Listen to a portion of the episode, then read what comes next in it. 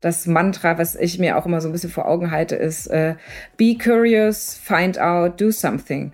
Also das neugierig sein, etwas hinterfragen und nochmal nachhaken und aber auch aktiv werden und was machen. Wenn jeder von uns einen Teil ändert, dann haben wir schon sehr, sehr, sehr viel erreicht.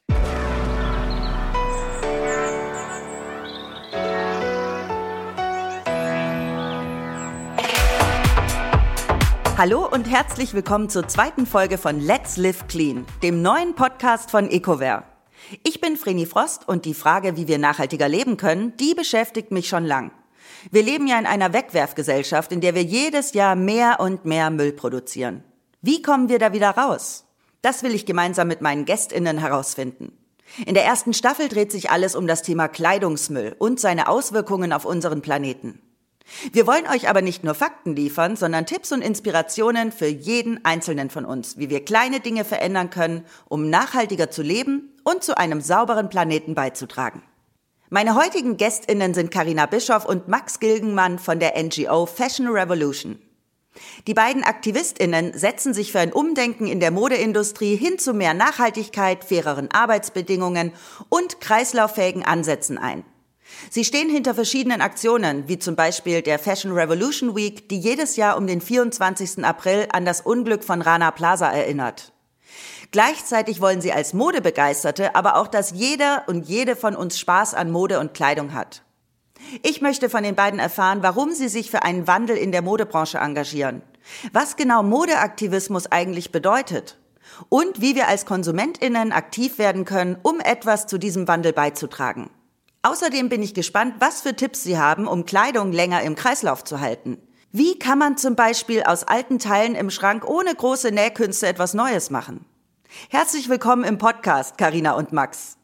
Was genau ist denn die Fashion Revolution?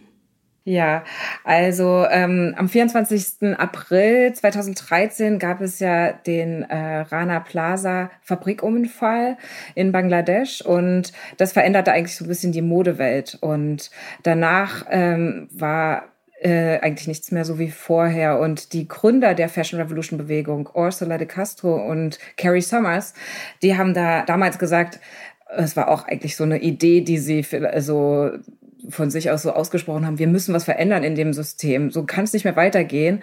Und das muss aber auf einer anderen Ebene passieren. Wir müssen jetzt aktiv werden. Und äh, dann kamen sie mit der Idee der Fashion Revolution Kampagne. Und äh, mittlerweile sind es über 90 Länder, die involviert sind. Das ist immer während des Jahrestages am 24. April. Äh, in, dieser, in diesem Zeitraum erinnert man sich an das äh, Unglück und äh, versucht für mehr Transparenz in der Modeindustrie zu kämpfen und aufmerksam darauf zu machen.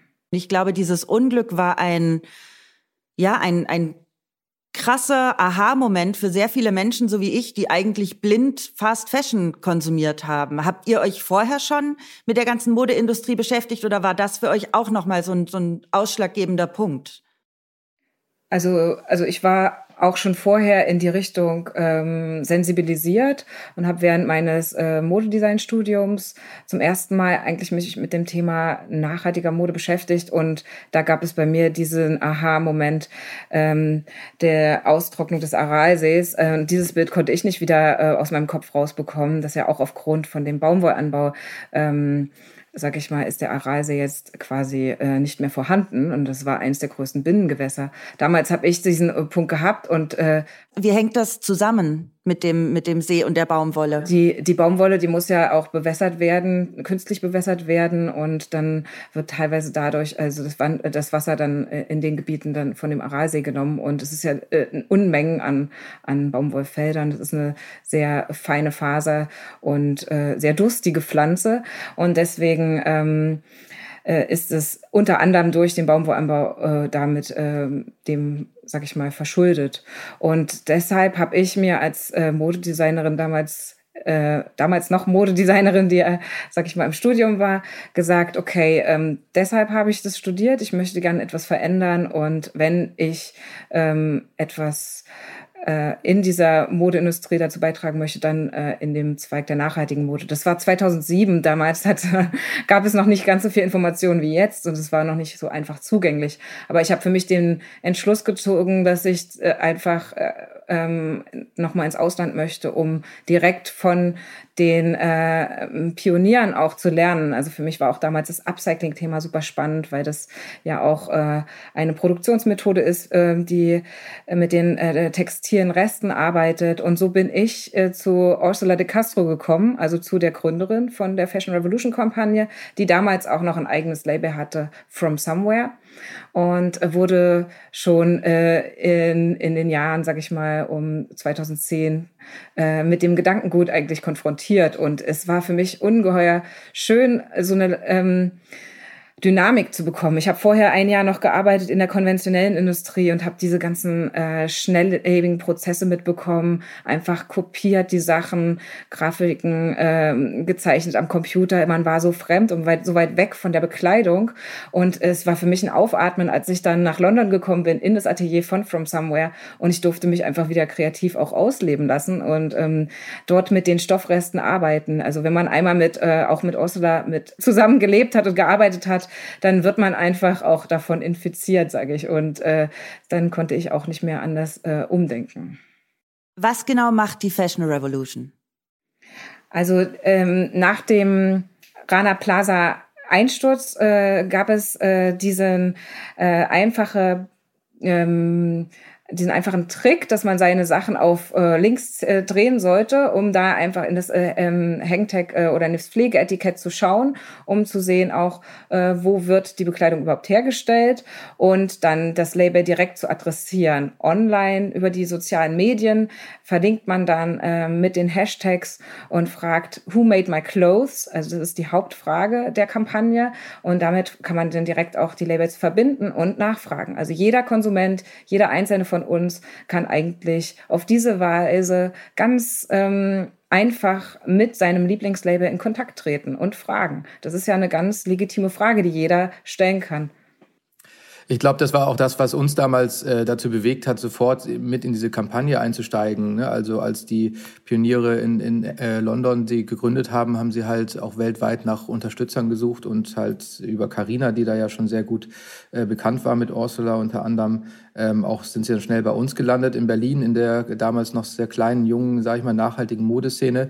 Ähm, und äh, wir haben uns das dann schon überlegt, ne? ähm, steckt man da jetzt Energie rein, wäre jetzt auch nicht die erste Kampagne gewesen, an der man sich beteiligt.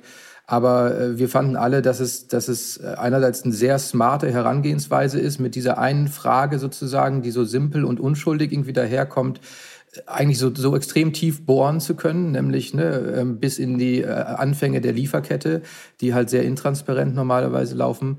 Ähm, und, und das äh, gleichzeitig halt mit so einem viralen Aspekt über die Hashtags dann zu kombinieren, das hat uns einfach sehr gut gefallen. Und diese grundsätzliche Forderung erstmal einfach nach Transparenz als, als die Basis für jede Veränderung. Ne? Wenn man verändern will, muss man erstmal verstehen, wo, wo steht man überhaupt. Und das war ja schon und ist immer noch ein relevantes Problem in der Modeindustrie, dass sie halt so weit international verflechtet ist, äh, ähm, Produktionen sehr schwierig nachzuvollziehen sind, weil es sehr viele äh, Schritte gibt in der Lieferkette vom sozusagen Anbau einer Faser über diverse Verarbeitungen, bis es dann zu einem Kleidungsstück wird, ähm, dass da einfach ähm, ja, zu viel Mist sozusagen passiert durch die Intransparenz. Und äh, das ist die Grundforderung wirklich der Fashion Revolution Kampagne immer wieder. Wir brauchen Transparenz, dann können wir Veränderung äh, voranbringen und dann kann es besser werden. Ich habe da auch mitgemacht und habe dann diverse Teile auch auf Links getragen. Und dann frage ich mich aber, können wir als Konsumentinnen damit wirklich was erreichen? Kommen unsere Fragen überhaupt bei den Labels an und bewirken die was? Ja, also die äh, auf die Fragen, die Hashtags und äh, die jetzt in den sozialen Medien gestellt wurden, da wurden wurden teilweise, die wurden teilweise beantwortet, sehr allgemeine Antworten auch. Aber man merkt, dass der Druck schon höher ist, dass sich die Art der Sprache auch geändert hat. Also wenn man auch auf die Webseiten geht von den Labels, das ist noch was ganz anderes, als, äh, als wir es am Anfang gesehen haben, dass wirklich äh, auch gesehen wird, dass wir wirklich etwas verändern müssen in unserer äh, Kommunikation nach außen und die Labels das auch ähm, darstellen müssen, weil es eingefordert wird. Auch wenn man sich dann vielleicht manchmal denkt, ich habe auch schon so vielen Labels die Frage gestellt und ganz, ganz wenig Antworten bekommen, ist es trotzdem trotzdem jeder Tropfen hört den Stein so. Also das ist äh, super wichtig, dass äh, das auch gesehen wird, dass die Konsumenten ähm, das interessiert und dass die Nachfrage da ist. Das ist jetzt natürlich auch nicht so, dass der Konsument allein was ändern kann, aber er ist ein, ein sehr wichtiges Mitglied, äh, sehr wichtiges Glied in der Kette. Und wenn man in den Laden geht und direkt nachfragt bei der Verkäuferin, beim ersten Mal wird vielleicht nichts getan. Aber wenn jetzt zehnmal hintereinander jemand so eine Frage stellt, dann ändert sich auch etwas bei der Verkäuferin im Laden. Dann denkt sie um, dann stellt sie die weiter die Fragen und, und überlegt vielleicht und hat vielleicht dann auch so einen Aha-Effekt, der etwas bei ihr ändert und in ihrem Alltag verändert. Ja, ich glaube, das ist ganz wichtig, was Karina sagt, zu betonen, weil das kann natürlich ein bisschen frustrierend sein, wenn man das Gefühl hat, da kommt gar keine Antwort und hier, ich frage die ganze Zeit. Aber tatsächlich, es passiert halt doch was, selbst wenn keine Antwort kommt, weil ähm, ne, diese Fragestellung macht was in den Köpfen der Leute. Und wir haben es äh, gesehen mit der Kampagne, wie die äh, gewachsen ist über die Jahre, ähm, so dass einfach ein, die Kampagne dadurch einen Einfluss auch nochmal selber bekommen hat und ähm, äh, ja auch weitere Tätigkeiten da sind. Ne? Also Fashion Revolution äh, lobbyiert auch in Brüssel ähm, und versucht dort äh, mit äh, Einfluss zu nehmen ähm, wir geben diverse Reports raus, äh, mittlerweile jedes Jahr, unter anderem den Transparency Index, wo nochmal direkt die Unternehmen auch unter Druck gesetzt werden und verglichen werden zueinander. Ähm, ne, da haben sich natürlich dann verschiedene sozusagen äh, Tools raus entwickelt. Aber die Basis von all dem ist sozusagen eine äh, vielzählige Wiederholung der Frage Who made my clothes, die dann am Ende doch äh, eine ziemlich starke Wirkung entwickelt hat und ähm, ja auch immer noch nicht, auch einfach meistens immer noch nicht konkret beantwortet werden kann. Ist natürlich vielleicht auch auch gar nicht nötig, für jedem Kleidungsstück die wirklich Person zu benennen. Aber selbst, ne, selbst sozusagen die Hälfte der Frage kann meistens noch nicht vernünftig beantwortet werden von den Unternehmen. Und insofern stellen wir diese Frage auch weiter. Das wollte ich nochmal hinzufügen auch. Also das, was uns auch überzeugt hat letztendlich, war die Bildsprache, die äh, Fashion Revolution mitgebracht hat. Es war eine ganz äh, neue, frische Art, dieses Thema zu, ähm, zu an, an den Mann zu bringen und, und die Frau zu bringen. Und äh, wir, wir fanden, dass äh, einfach ein ganz anderes, äh, auch ein junges Publikum angesprochen wird mit die, dem, den Grafiken von Fashion Revolution. Es ist nicht der erhobene Zeigefinger, sondern es wird eine Leichtigkeit reingebracht. Und die, diese Sprache hat uns auch überzeugt überzeugt und wir wollten mitmachen. Wir wollten einfach zeigen, es geht auch anders und wir können auch wirklich gute Beispiele aufzeigen von Modelabels, die es schon gibt, die es einfach anders machen und dass auch die, äh, sag ich mal, äh, neuen, äh, die heranwachsenden Generationen da noch Freude haben, sich einfach ein, einzukleiden. Es muss nicht immer ähm, da gleich irgendwie ein schlechtes Gewissen geben, wenn man sich mal etwas Neues kauft. Und wir wollen es auch verschiedene Optionen und Lösungen zeigen, die Spaß machen. Man bekommt ja von den Herstellern doch Infos zu Fertigung und Material, aber trotzdem erscheint es mir oft so, dass ich am Ende als Verbraucherin so die richtig wichtigen Infos nicht bekomme. Wie behalte ich denn jetzt eigentlich den Überblick darüber, auf was ich wirklich achten sollte? Zum Beispiel, wenn mir Ökologie und eine Transparenz in der Lieferkette wichtig ist. Also die, die Gesamtthemenlage ist äußerst komplex. Insofern man, äh, niemand, würde ich fast behaupten, überblickt wirklich sozusagen immer, was da alles dran ist. Es gibt einige kleinere Marken meistens und ein paar größere auch, die schon einen sehr guten Überblick über, über ihre Lieferkette haben. Aber es stimmt, es gibt so viele Aspekte, die sozusagen relativ weit entfernt sind von einem mehr oder minder optimalen Nachhaltigkeitszustand, äh, dass man nicht sagen kann, ne, dass die Industrie sich jetzt schon so viel verbessert hätte, dass da wirklich eine größere Menge an richtig nachhaltigen Produkten ist, die ganzheitlich nachhaltig sind, also auf einer sozio sozialen und einer ökologischen Ebene. Ähm, aber ähm, natürlich irgendwie eine Bio-Baumwolle hat trotzdem auch schon soziale Aspekte. Also aus meiner Sicht ist das sogar das Interessante daran, wenn wir von Bio-Baumwolle sprechen, dass, dass man, äh, dass die auch angebaut wird und meistens, nicht immer, da gibt es äh, auch Unterschiede, aber eine Bio-Baumwolle, die äh, sozusagen aus einem Anbau stammt, äh, zum Beispiel in Indien oder in, in Afrika, wo sehr viel Kleinbauern äh, noch die Baumwolle primär anbauen, da hast du einen sehr starken sozialen Aspekt, Aspekt mit drin, ne? weil diese Bauern dann nicht mehr in Kontakt mit Pestiziden oder mit irgendwelchen künstlichen Düngemitteln kommen und so weiter. Und, und tatsächlich da hat man dann auch den sozialen Aspekt indirekt drin. Aber ich glaube, das große Problem, was du da ansprichst, ist, im Endeffekt ist man als äh, Verbraucher wirklich nicht in der Lage, anhand von solchen kleinen Angaben zu beurteilen, wie nachhaltig ist dieses oder jenes Produkt. Ob da nun Baumwolle draufsteht oder Fairtrade draufsteht. Es gibt ja auch jede Menge Siegel und Labels, die das irgendwie darstellen wollen, dass irgendwas nachhaltiger ist. Ähm, es ist nahezu unmöglich, ähm, ohne sozusagen eine gewisse Ausbildung im Vorhinein, das äh, mal eben einzuordnen momentan. Ne? Es gibt so äh, erste, sage ich mal, halbwegs seriöse Versuche, das einzusortieren, aber sagen wir, aktuell würde ich behaupten, als Verbraucher ist es noch sehr schwierig, Neuware zu kaufen, der man wirklich vertrauen kann, dass sie relevant nachhaltiger ist als andere. Da muss man sich dann eher bestimmte Marken raussuchen, wo man sagen kann, okay, ne, da, da kenne ich so die ganze Story und die sind richtig engagiert auf allen Ebenen. Und ansonsten bleibt einem meistens äh, sozusagen die sichere Nummer, die du auch schon erwähnt hast, Vintage, Secondhand, tauschen miteinander. Ne, das ist immer noch die, die einzige ganz sichere Nummer gerade, wie man nachhaltige Bekleidung bekommt, ist keine neue zu kaufen, weil jedes, was neu produziert wird, immer auch einen Impact hat, egal wie nachhaltig sozusagen geplant wurde. Kann Mode überhaupt nachhaltig sein? Ja. Erklären wir das, Max, bitte. Weil wir produzieren ja trotzdem, es wird ja trotzdem Müll und Pestizide und alles Mögliche produziert. Und dann frage ich mich, geht das überhaupt, Mode und Nachhaltigkeit?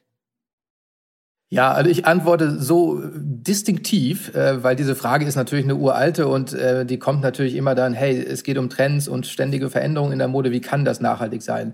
Das äh, hängt aber auch mit ein bisschen verqueren äh, Verständnis von Nachhaltigkeit zusammen sozusagen. Also das Wort an sich ist ja tatsächlich relativ konservativ, nachhaltig, also man hält ja an was fest. Ähm, aber die, sage ich mal, anerkannte Definition von Nachhaltigkeit ist ja eigentlich eine sehr zukunftszugewandte. Es geht darum, für die aktuellen und für die zukünftigen Generationen dafür zu sorgen, dass die, die, die, äh, die, ne, diese Welt, auf der wir hier gelandet sind, aus irgendwelchen wunderbaren Zufällen und die so gut zu uns passt und auf der wir so komfortabel leben können, dass die auch für die nächsten Generationen noch bewahrt wird. Ähm, und, und wenn man sich diese Definition überlegt, dann ist es klar, ähm, Mode muss sogar äh, nachhaltig sein, weil sie sozusagen das, das, das Grundelement der Menschheit auch widerspiegelt, nämlich die, die kontinuierliche Neugier nach was Neuem, sich weiterzuentwickeln. Und genau das ist auch die, die Möglichkeit, die in der Nachhaltigkeit steckt. Also aktuell ist nichts nachhaltig, was der Mensch tut, weil wir verbrauchen, verbrauchen, verbrauchen, verbrauchen, ohne das, was wir verbrauchen, vernünftig zurückzugeben in die Kreisläufe. Ähm, und das ist aber der Weg, wo wir hin müssen. Und die Mode ist eines der, der spannendsten Industrien gerade, die auf dem Weg ist, zu so einer tendenziell wahrscheinlich kreislauffähigen Wirtschaft zu werden. Und genau an der Stelle ähm, ist eigentlich äh, großes Potenzial, dass die Mode sozusagen zu einer Triebfeder dieser nachhaltigen Entwicklung sogar wird, weil sie diese, diese, diese grundlegenden menschlichen äh, Dinge anspricht und, und kitzelt, die wie Neugier ähm, da sind. Ähm, und genau da halt aber äh, nachhaltige Wege findet. Und die äh, Lösungen liegen da aus meiner Sicht dann in der Kreislaufwirtschaft. Ich habe ein T-Shirt, das kann kompostiert werden. Da bist du ja schon ziemlich weit vorne mit dabei. Das fand ich total geil. Ich habe das bei meinen Eltern im Kompost vergraben. Dann bin ich mit meiner Mama, die bei sowas ja immer Feuer und Flamme ist, sind wir runter in den Garten gelaufen zum Kompost, haben diese zwei T-Shirts da vergraben, haben dann sechs Wochen später nachgeschaut das Weiße, das nach sechs Monaten hätte zerfallen sein sollen, haben wir nach sechs Wochen nicht mehr gefunden. Und das Pinke, das in sechs Wochen, also in der Zeit, wo wir nachgeschaut haben, hätte zerfallen sein sollen, war noch komplett da. Also das war mega spannend äh, zu beobachten. Aber ich finde es schon krass, dass es diese Kreislaufwirtschaft gibt und dass sie auch funktioniert. Es Denn ist halt, äh, was man halt jetzt da, daran sieht an dem Beispiel, ist natürlich auch die Kommunikation. Also es bedeutet, kompostierbar bedeutet ja nicht immer, dass es auf dem Haus Heizkompost äh, kompostierbar ist. Manchmal ist es kompostierbar nur unter bestimmten Gegebenheiten möglich. Be zum Beispiel bei den Bio-Beuteln ähm, sieht man das ja auch für den Biomüll. Die sind gar nicht so zersetzbar und das ist eigentlich eher ein Problem, wenn man das mit in den Biomüll schmeißt, weil es in der äh, dann wieder rausgefischt werden muss im Endeffekt. Na, und so ist es ja dann auch. Also es gibt unter bestimmten Bedingungen einfach äh, die Möglichkeit, dass sich äh, ähm, Sachen zersetzen können und äh, unter anderem nicht so. Vielleicht war das pinke T-Shirt T-Shirt dann wahrscheinlich doch nicht für den Haushaltsmüll geeignet. Für den Haushaltskompost. Wahrscheinlich nicht. Ja, wahrscheinlich nicht. ja. Ja, das zeigt aber auch ganz gut, also, ne, wo wir so stehen gerade. Also es gibt kompostierbare T-Shirts, aber auch noch nicht so ganz fertig entwickelt. So, ne? Also das ist auch eigentlich, da stehen wir aus meiner Sicht gerade in der kompletten Menschheit so da. Wir sind, wir haben total viel äh, Ideen und Ahnungen und auch schon vorbereitet sozusagen für eine, für eine deutlich äh, nachhaltigere Wirtschaftsweise. Ähm, aber in der Umsetzung, da wird noch ein bisschen dran gearbeitet werden müssen, weil äh, im Endeffekt hängen wir natürlich noch komplett in Systemen, die, die halt ja besonders unnachhaltig sind, wie man jetzt so über die Jahre mal herausgefunden hat. Ich fühle mich so oft so erschlagen von diesen ganzen Informationen und ähm, fühle mich dann oft so so überwältigt, dass ich am, am Ende irgendwie gar nichts mache. Also manchmal bin ich voll drin und total engagiert und nehme mir das alles wahnsinnig zu Herzen und dann, wie der Mensch halt so ist, oder zumindest ich, dann über die Zeit blende ich das wieder ganz gut aus und kaufe dann doch wieder das ein oder andere Teil bei einer Fast Fashion Marke. Wie kann ich denn als Otto Normalvreni irgendwie schaffen, da am Ball zu bleiben, ohne mich schlecht überfordert oder völlig erschlagen zu fühlen. Ja, ich, ich, ich muss sagen, mir ging es auch so, als ich mich ähm, mal mit dem Thema beschäftigt habe damals, auch als Modedesignerin und wollte gerne ein Produkt schaffen, was äh, dem nachhaltigsten, besten Anspruch äh, hat. Und äh, deshalb hat mich dann die Upcycling-Methode so fasziniert, weil ich auch gesagt habe, okay, ich nutze etwas, was schon hier ist und das äh, brauchen wir auf. Deshalb wird jetzt nichts Neues hergestellt. Und es war für mich auch, ähm, ich habe das andere ausgeblendet und einfach diese, diese Materialien dann verwendet, die es schon gibt. Ähm, und davon haben wir ja noch sehr, sehr viele. Also bis wir an den Punkt kommen, dass sie aufgebraucht sind. Das dauert wahrscheinlich noch. Und so könnte man das auch äh, als, als Konsument angehen. Na, das heißt ja jetzt nicht, äh, man muss sich jetzt durch alle Bücher wälzen. Niemand hat die Zeit dazu. Das hat ja auch schon Max gerade gesagt. Das ist einfach so komplex alles, dass es wirklich ein Expertenwissen auch braucht. Aber man kann anfangen. Ich, ich empfehle jedem, äh, der kleine Kinder hat, Secondhand-Sachen zu kaufen für die Kinder, weil da einfach schon die Chemikalien rausgewaschen ist, sind. Das ist für mich jetzt kein äh, Argument zu sagen, nachhaltige Mode ist so teuer, ich kann mir das nicht leisten, weil ich immer sage, in dem ersten Jahr von meinem Sohn habe ich kein einziges Teil gekauft. Ich habe alles. Vor allem passen die Kinder ja eh nur fünf Minuten da rein. Ja, genau. Ich habe alles äh, geschenkt bekommen oder ähm, im, im, durch durch Freundeskreise dann ausgeliehen, wieder zurückgegeben und wenn dann die Oma oder so, doch mal was schenken wollte, dann habe ich mir halt ein bisschen ein besseres Teil gewünscht. Und, und äh, so kann man da auch rangehen. Das ist dann, nimmt so ein bisschen den Druck raus, dass man gleich alles wissen muss. Und ähm, es gibt wirklich heutzutage nicht mehr so äh, die Ausrede wie früher, dass es nichts gibt, weil es gibt schon so spannende Konzepte von Leih, äh, Verleihservice, den man nutzen kann, bis hin zu wirklich Secondhand-Bekleidung, Vintage-Sachen, schöne Vintage-Sachen. Oder man, man schaut einfach mal selber im Kleiderschrank nach, was habe ich, kann ich da vielleicht ähm, einfach was anders kombinieren oder umändern. Teilweise braucht man gar keine Nähmaschine, muss nur einfach einen Ärmel abschneiden und man hat ein ganz neues Teil. Oder ähm, man gibt es weiter an, an jemanden, ähm, und tauscht sich im Freundeskreis aus. Man muss ja da nicht immer gleich in die, äh, ähm, sag ich mal, sich online was bestellen oder da, da irgendwo anmelden, sondern es gibt ja auch schon im eigenen Umfeld wirklich ähm, einfache Sachen, die man umsetzen kann und die dann wieder ein bisschen neuen Wind, frischen Wind in den Kleiderschrank bringen. Und dann, wenn man zum Beispiel ähm, eine neue Jeans braucht oder etwas, äh, ein Teil, wo man sagt, okay, das kann ich jetzt nicht oder will ich nicht äh, gebraucht kaufen, ich brauche jetzt doch was Neues, dann kann man mit dem Teil anfangen und einfach mal schauen, gibt es da Alternativen zu dem herkömmlichen? Gibt es Marken, die vielleicht äh, das schon ganz anders umsetzen? Wie stelle ich das denn fest als Konsumentin? Also wie finde ich heraus, ob mein Teil fair und nachhaltig produziert wurde? Also der einfachste Weg, finde ich, ähm, ist immer noch auch über die eigene Webseite der, des Brands. Was hat das Brand kommuniziert und wie hat es kommuniziert? Und wenn man da vielleicht etwas nicht versteht, dann würde ich da nochmal nachfragen. Es ist kein Schnellkauf möglich, so wie, wie äh, äh, de mit dem Konzept, sage ich mal, ist jetzt nicht so ein Schnellkauf möglich, sondern es dauert ein bisschen länger. Das, äh, äh, aber kann man sich ja dann vielleicht schon mal ein bisschen so auf die Liste setzen, okay, im nächsten Jahr, dann werde ich mir die nächste Jeans, die ich kaufe, einfach mal mich mehr informieren, was es gibt. Und ähm, da sollte bestenfalls auch schon irgendwas über Nachhaltigkeit auf der Webseite zu finden sein, weil äh, das ist einfach der Status quo. Es sollte äh, eigentlich gar keine äh, Webseiten oder Brands mehr geben, die äh, über das Thema nicht informieren. Und äh, dann geht man weiter und taucht weiter ein. Da gibt es dann bestimmte Siegel, die auch äh, mehr Klarheit geben sollten. Es gibt natürlich sehr viele Siegel, aber da kann man äh, zum Beispiel dem Gotts-Siegel auch schon sehr viel Vertrauen schenken, wenn jemand, äh, ein Label ähm, jetzt GOTS zertifiziert ist, dass es dann ähm, die einzelnen äh, Schritte in der Lieferkette auch bestmöglich mit berücksichtigt. Siehst du, und da sind wir schon wieder bei so Fremdworten, die ich jetzt natürlich kenne, GOTS zertifiziert und da gibt's ja noch sehr viele andere Siegel. Und das waren auch so Dinge, wo ich am Anfang auch gedacht habe, oh Gott, wie soll man sich denn das alles merken? Aber ich habe dann für mich auch beschlossen, so GOTS das bleibt in meinem Kopf. Das ist ein Siegel, das steht für äh, faire und, und nachhaltige Mode. Ähm, gibt es da noch vielleicht ein, zwei andere, die wir uns merken können?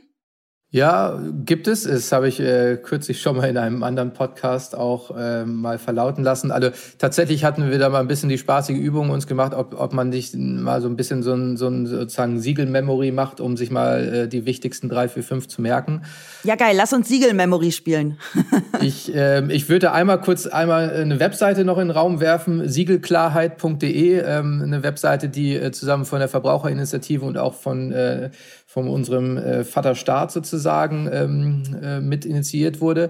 Und da hat man zumindest mal eine ganz gute Orientierung, welche Siegel wie seriös eingeschätzt werden. Und ne, die wurden schon alle mal ganz gut geprüft dort. Ähm, das Ding eben, wir haben GOTS gerade schon genannt, äh, das ist im Bereich der Naturfasern relevant, äh, im Bereich von Synthetikgeschichten wie Outdoor- oder Sportbekleidung leider nicht. Äh, da gibt es dann aber auch einen Recyclingstandard, GRS heißt der, Global Recycling Standard. Den kann man sich mal merken sozusagen, ähm, ist eher so ein bisschen blaues Logo, glaube ich, in meiner Erinnerung. Da geht's halt darum, um ne, wie viel Anteil Recycling ist da drin, zum Beispiel recyceltes Polyester oder Nylon. Ähm, dann gibt es zum Bereich Chemie, äh, gibt es Blue Sign, das ist auch dann eher für solche Sportbekleidung und so weiter. Und dann gibt es natürlich das Fairtrade-Logo, ähm, was für, für halt äh, mehr die, äh, den fairen Handel steht, ähm, aber mittlerweile auch zum Beispiel explizit auf Baumwolle angewandt werden kann. Ähm, und dann äh, gibt es noch das sehr bekannte Ökotex-Siegel, was auch einen gewissen Aspekt sozusagen abdeckt, aber eigentlich halt nicht im klassischen Sinne in die Lieferkette guckt, sondern nur guckt, ob es irgendwie deiner Haut äh, halbwegs gut tut. Die haben aber auch aus dem Hause Ökotex gibt es ähm, auch noch sozusagen weitere ähm, deutlich weiterführende äh, Label, zum Beispiel Made in Green.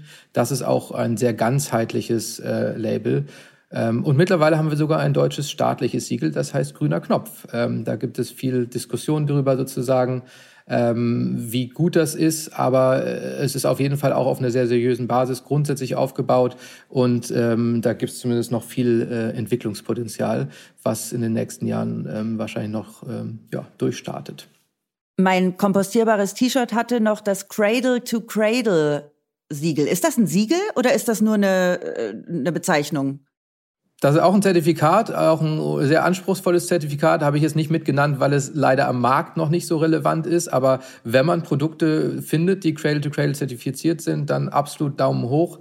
Das ist so schon äh, je nachdem so ein bisschen die Königsdisziplin, weil da geht's eben um die Kreislauffähigkeit. Also dass man halt ein T-Shirt am Ende wirklich äh, easy, ohne äh, Umweltschäden kompostieren kann oder dass man es ähm, äh, zumindest komplett recyceln könnte ohne Umweltschäden je mehr ich mich jetzt mit nachhaltiger Mode beschäftige, am Anfang habe ich mir gedacht, oh Gott, ich als, also ich oute mich jetzt einfach als Konsumopfer. Ich liebe Mode und ich muss auch einfach sagen, ich kaufe tatsächlich mehr als der Durchschnittskäufer und wahrscheinlich weit, weit, weit, weit, weit mehr als ihr beide. Ähm, und am Anfang habe ich immer gedacht, wie soll ich denn jetzt das Ganze nachhaltig machen? Und das ist teuer und das ist boring. Ja, und dann war ich das erste Mal auf der Neonit und habe gesehen, alter Falter, es gibt ja so geile, bunte, kreative, nachhaltige Marken. Also das Image von der langweiligen Öko-Nachhaltigkeitsmarke, das stimmt ja auch schon längst nicht mehr, oder?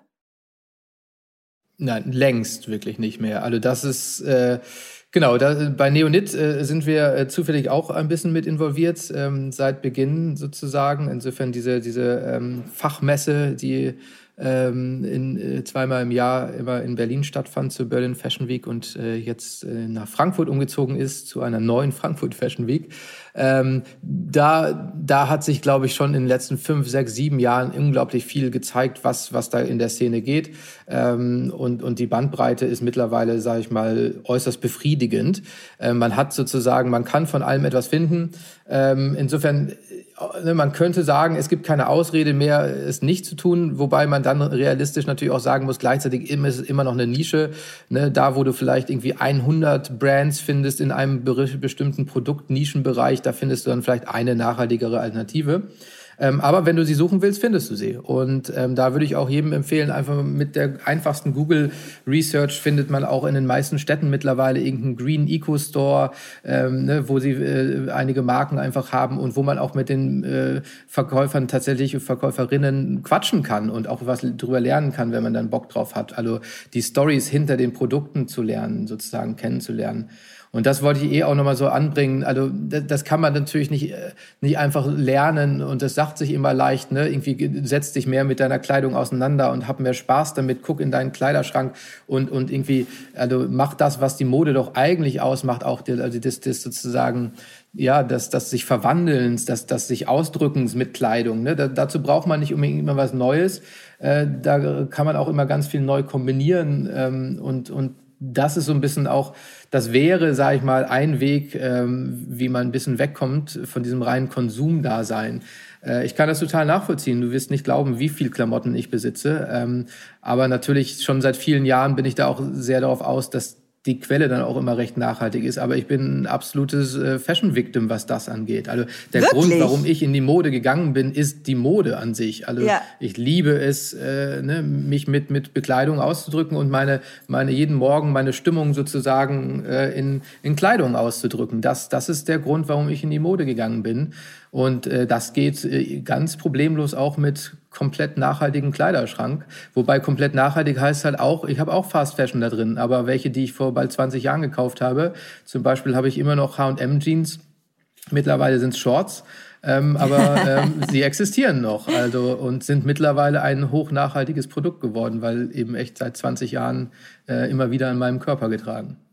Ich lieb's so krass an Vintage und Secondhand-Mode, dass es halt Dinge sind, die nicht jeder trägt. Und ich liebe daran nämlich auch, ich bin ja so eine kleine, so eine kleine Schatzsucherin. Und wenn ich dann irgendwas entdecke, was ich total geil finde, und dann denke ich, oh Gott, und vielleicht habe das jetzt nur ich, weil das damals ja nicht mehr so große Kollektionen waren. Und ich habe tatsächlich auch vor zwei Jahren einen Mantel von meiner Mama vererbt bekommen, der 40 Jahre alt war und der sah aus wie neu. Den hat sie von meinem Papa bekommen, als sie mit meiner älteren Schwester schwanger war. Und wirklich, dieser Mantel war einfach, ja, aber es ist wie alles bei meiner Mama, da sieht irgendwie alles aus wie neu. Die trägt ihre Sachen halt unendlich lange. Und das fand ich zum Beispiel auch total geil. Und was ich halt lerne, ist, dass jeder Trend auch irgendwo wiederkommt. Du musst halt einfach nur ein bisschen Bock haben zu suchen. Und es reduziert natürlich auch den den Kleidungsmüll. Denn ja, wir haben so viel Klamotten, die auch nicht alle so easy zu recyceln sind. Ähm, da frage ich mich eben auch, wie machen wir das denn? Wie reduzieren wir den Kleidungsmüll dadurch, dass wir auch die Produktion von Kleidung ändern? Das ist auf jeden Fall ähm, eine komplexe Fragestellung.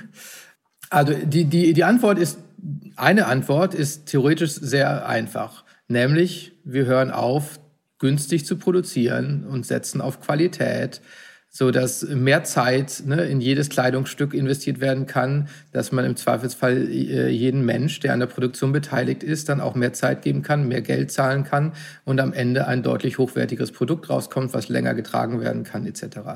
Ähm, das ist sozusagen eine, eine, eine schöne, aber utopische Vorstellung, wie man dieses System sozusagen verändern könnte. Und es gibt dann auch irgendwie so immer wieder Berechnungen, zum Beispiel, ne, dass man gar nicht so viele Cents dazu packen müsste, um äh, zum Beispiel die Arbeiterinnen in der Konfektion, also da, wo zusammengenäht wird, am Ende äh, besser zu bezahlen, so dass die ähm, wirklich gute, äh, für die lokalen Verhältnisse dafür ordentlich leben können. Ähm, aber am Ende des Tages muss man einfach immer wieder sehen, wir leben in ökonomischen Systemen, ne, die extrem komplex vernetzt sind und in einer so globalisierten Welt, wo tatsächlich ein Wettbewerbsdruck ist, der, der kaum mehr durch lokale ähm, Gesetzgebung überhaupt geregelt werden kann, weil halt alles so international äh, vernetzt ist. Und an der Stelle, ähm, wenn man dann wirklich sich das ernsthaft anguckt, dann kann man eigentlich nur in vielen kleinen Schritten vorankommen. Und, und, und äh, das ist ne, sowas wie halt äh, sich in, äh, mit den Themen wie, wie äh, Tauschpartys zu beschäftigen ähm, oder halt in Second-Hand-Shops zu gehen oder halt äh, Marken zu, zu gründen oder zumindest als Konsument zu finden, die sich sehr explizit mit den Lieferketten auseinandersetzen und ihre eigenen neuen Lieferketten aufbauen. Das, also das, was die, die großen Konzerne, insbesondere Fast Fashion, seit Jahren versuchen, ihre Lieferketten selber umzubauen und nachhaltiger zu gestalten, zeigt halt einfach, das ist ja nicht so, dass die, die das alle gar nicht wollen würden, aber sie kriegen es trotz, obwohl so ein H&M zum Beispiel seit vielen Jahren sehr aktiv kommuniziert und grundsätzlich auch sicherlich ernsthaft nachhaltiger sein möchte, sieht man, dass es eine unglaublich langsame Entwicklung ist, weil sie halt in diesem Gesamtwettbewerb der Welt stehen und nicht aus ihrem Businessmodell herauskommen. Und deswegen, ich sehe tatsächlich die größeren Chancen äh, momentan dafür, da drin, dass das halt Marken neue Lieferketten aufbauen und ihren eigenen Scheiß sozusagen machen auf ihre Art und Weise ähm, und damit ähm, potenziell in den nächsten zehn Jahren zu den nächsten H&Ms der Welt werden. Ne? Auch ein Nike, ein Adidas, alle haben mal echt klein gestartet und wir sind jetzt in einer Phase, da das ist ein, ist ein Zeitenwandel. Also ne, Corona ist natürlich jetzt nochmal echt ein brutaler extra Zwischenschlag, aber auch ohne Corona wären wir, sind wir jetzt in einer Phase, wo, wo sie unglaublich viel verändert und ähm, das ist, glaube ich, das, das Spannende. So, wir, wir werden bald in den nächsten zehn Jahren, bin ich mir sicher, ein paar ganz neue Player am Markt haben, die, die sich jetzt die letzten zehn Jahre schon aufgebaut haben und, und die halt echt neue Lieferketten haben und auf neue Art und Weise an das Business rangehen. Genau, also das, ähm, was ich auch als, als größtes Problem sehe, ist wirklich die Schnelligkeit, also dieses Fast in Fast Fashion. Also das ist auch das, was die äh, diesen Druck dann aufbaut und was dann letztendlich wahrscheinlich äh, zu diesem auch zu dem Fabrikunglück von Rana Plaza und anderen Fabrikunglücken führt, sind die Deadlines. Man ist in diesem Hamsterrad, man muss immer wieder ähm, äh, produzieren, produzieren, produzieren, damit neue Kollektionen auf den Markt kommen, die dann wieder gekauft werden. Und irgendwie, ich habe immer gesagt, es wäre so interessant, mal ein Experiment zu in denen man, wenn man jetzt den sozialen Aspekt und die Produktion rauslenkt, einfach mal von heute auf morgen aufhört, irgendwas zu produzieren und mit dem äh, auskommt, was wir vorhanden haben und das verändert. Das war so ein Gedankenexperiment, dass dieses Gedankenexperiment dann in der Pandemie ähm, auch teilweise umgesetzt wurde, hätte ich jetzt nicht gedacht. Und natürlich auch die sozialen Aspekte, die da mitspielen, die sind äh, total schlimm. Aber äh, ich sag mal, wenn wir es schaffen, da mehr ähm, Zeit in die Produktion und Konzeption zu stecken, um wirklich gute Produkte herzustellen und die Schnelligkeit rauszunehmen aus der Entwicklung, also zumindest was, äh, was das immer wieder neu angeht, sondern da, dass man versucht, lieber teurere oder qualitativ hochwertigere Produkte herzustellen, die dann wieder zurückgeführt werden können in den Kreislauf, dann ist es ein, ein super Ansatz. Das muss natürlich auf der Industrieseite passieren und das sind politische Parameter, die da mit reinspielen und nicht äh, der Konsument. Der Konsument, der kann mit seiner Kaufentscheidung etwas verändern, aber wir können natürlich nicht die Produkte verändern, die es gibt. Es gibt den, das Angebot und darauf gehen wir ein. Uns wird etwas suggeriert, was, was wir kaufen sollen und wir werden dadurch auch beeinflusst. Das ist natürlich nicht so einfach, da nicht mitzuspielen. Inwiefern ne? war denn, inwiefern war denn Corona jetzt nochmal ein Einschlag? Max, du hast gerade erwähnt, Corona war nochmal irgendwie so, ein, so eine Art Rückschlag. Was beobachtet ihr da? Also Corona war und ist ja leider immer noch äh, das äh, naja, das Zeichen unserer Zeit oder, oder der Verstärker der Zeichen unserer Zeit. Ne, also ich denke, Corona hat nichts besser oder schlechter gemacht, was nicht schon wirklich auch da war. Es hat es nur verdeutlicht in, in teilweise brutalster Art und Weise. Und das, was da sehr negativ äh, daraus man beobachten konnte, war, wie fragil die Lieferketten aufgebaut sind, die globalen.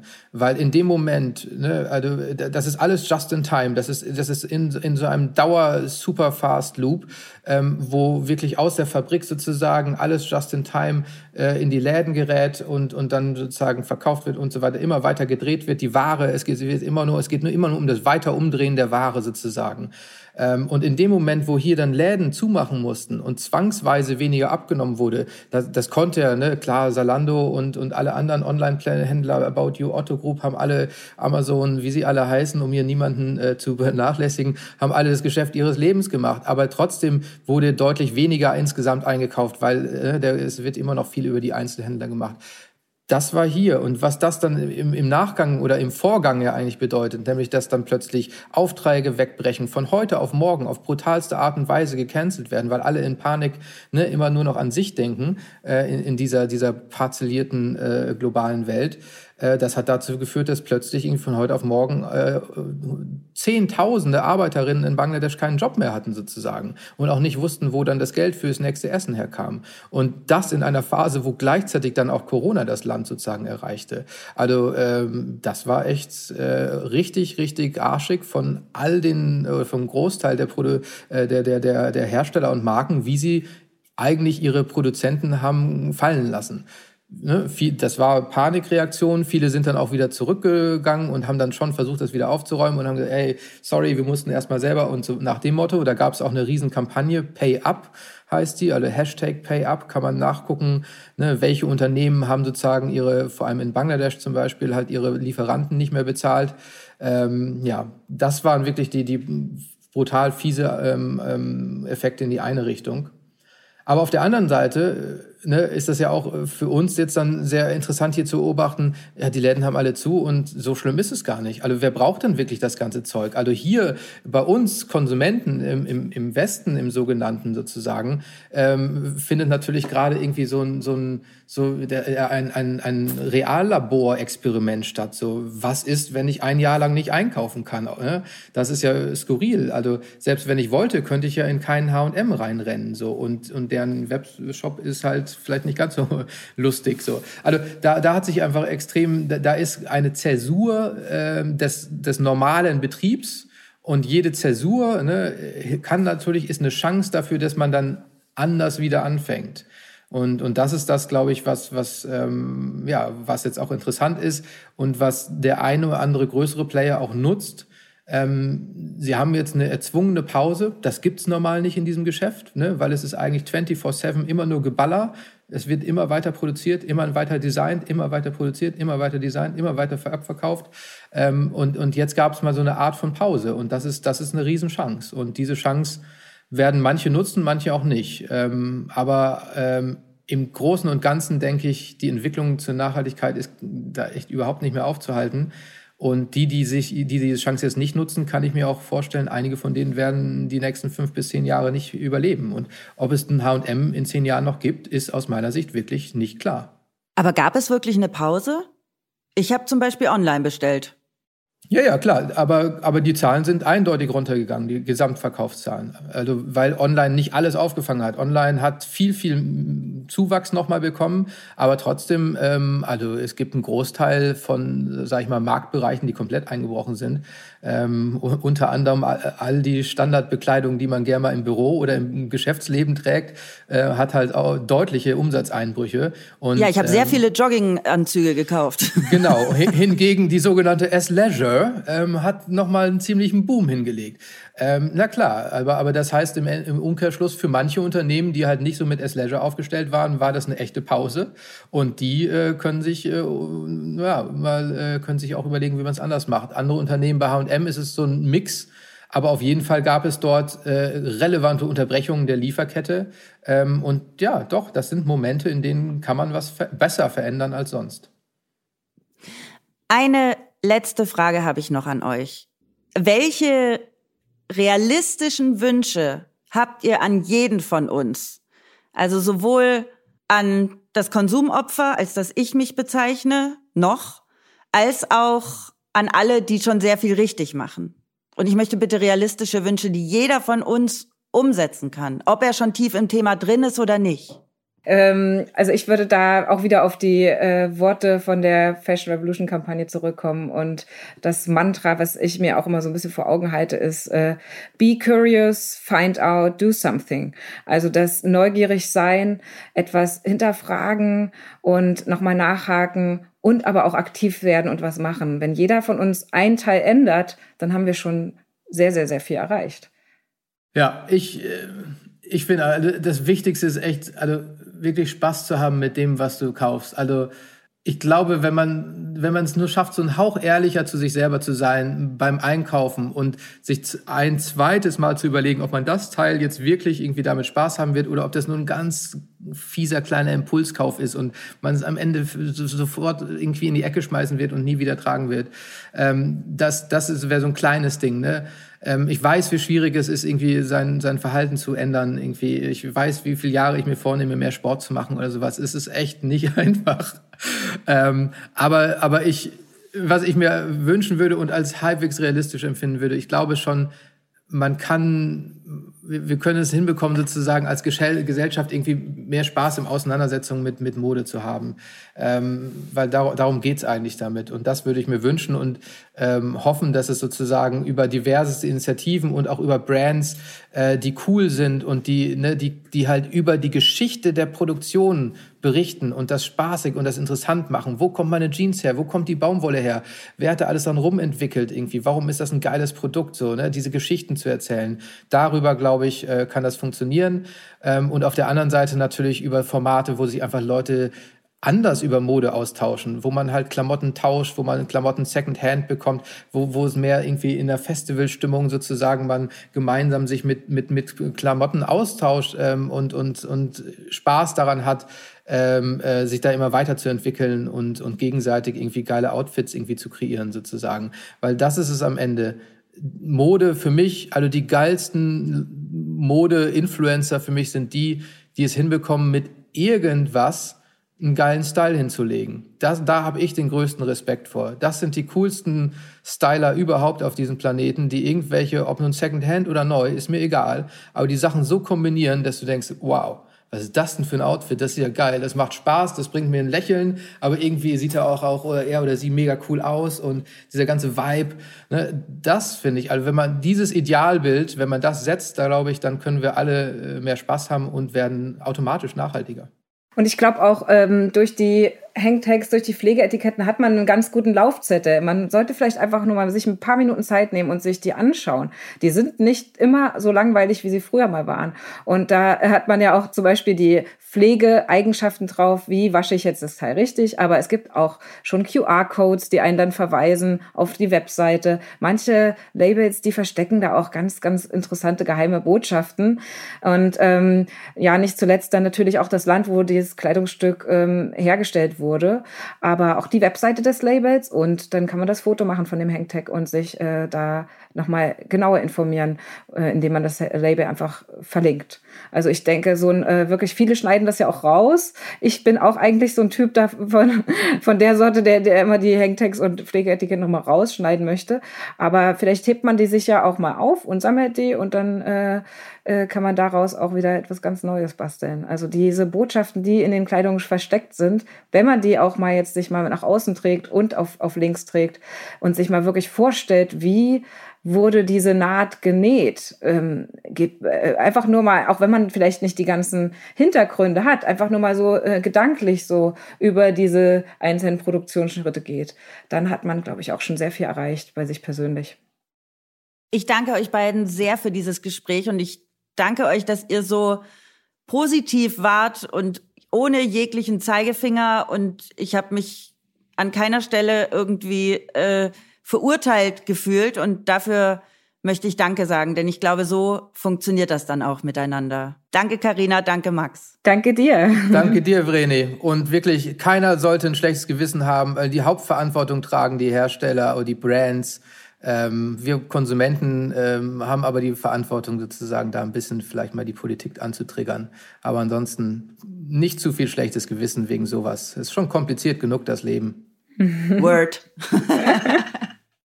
Damit sind wir am Ende unserer heutigen Folge. Wenn sie euch gefallen hat, abonniert oder folgt uns, damit ihr keine weitere Folge mehr verpasst. Mehr über die NGO Fashion Revolution und ihre Aktionen erfahrt ihr übrigens unter fashionrevolution.org und mehr über das Engagement von EcoVer erfahrt ihr unter ecover.de. Meine nächste Gästin ist Linda Ahrens, Gründerin und CEO vom Impact Startup Unown. Seit 2019 will sie gemeinsam mit ihrer Geschäftspartnerin Tina Spießmacher einen neuen einfachen Mode-Leasing-Service anbieten, der zu einem bewussten Umgang mit Kleidung beiträgt. Ich werde für euch herausfinden, ob Mieten statt Kaufen ein zukunftsfähiger Ansatz für eine Mode-Kreislaufwirtschaft ist. Die Website, Social-Media-Kanäle und alle weiteren wichtigen Informationen findet ihr natürlich auch in unseren Show Notes. Vielen Dank euch fürs Zuhören und bis zur nächsten Folge in 14 Tagen. Eure Vreni.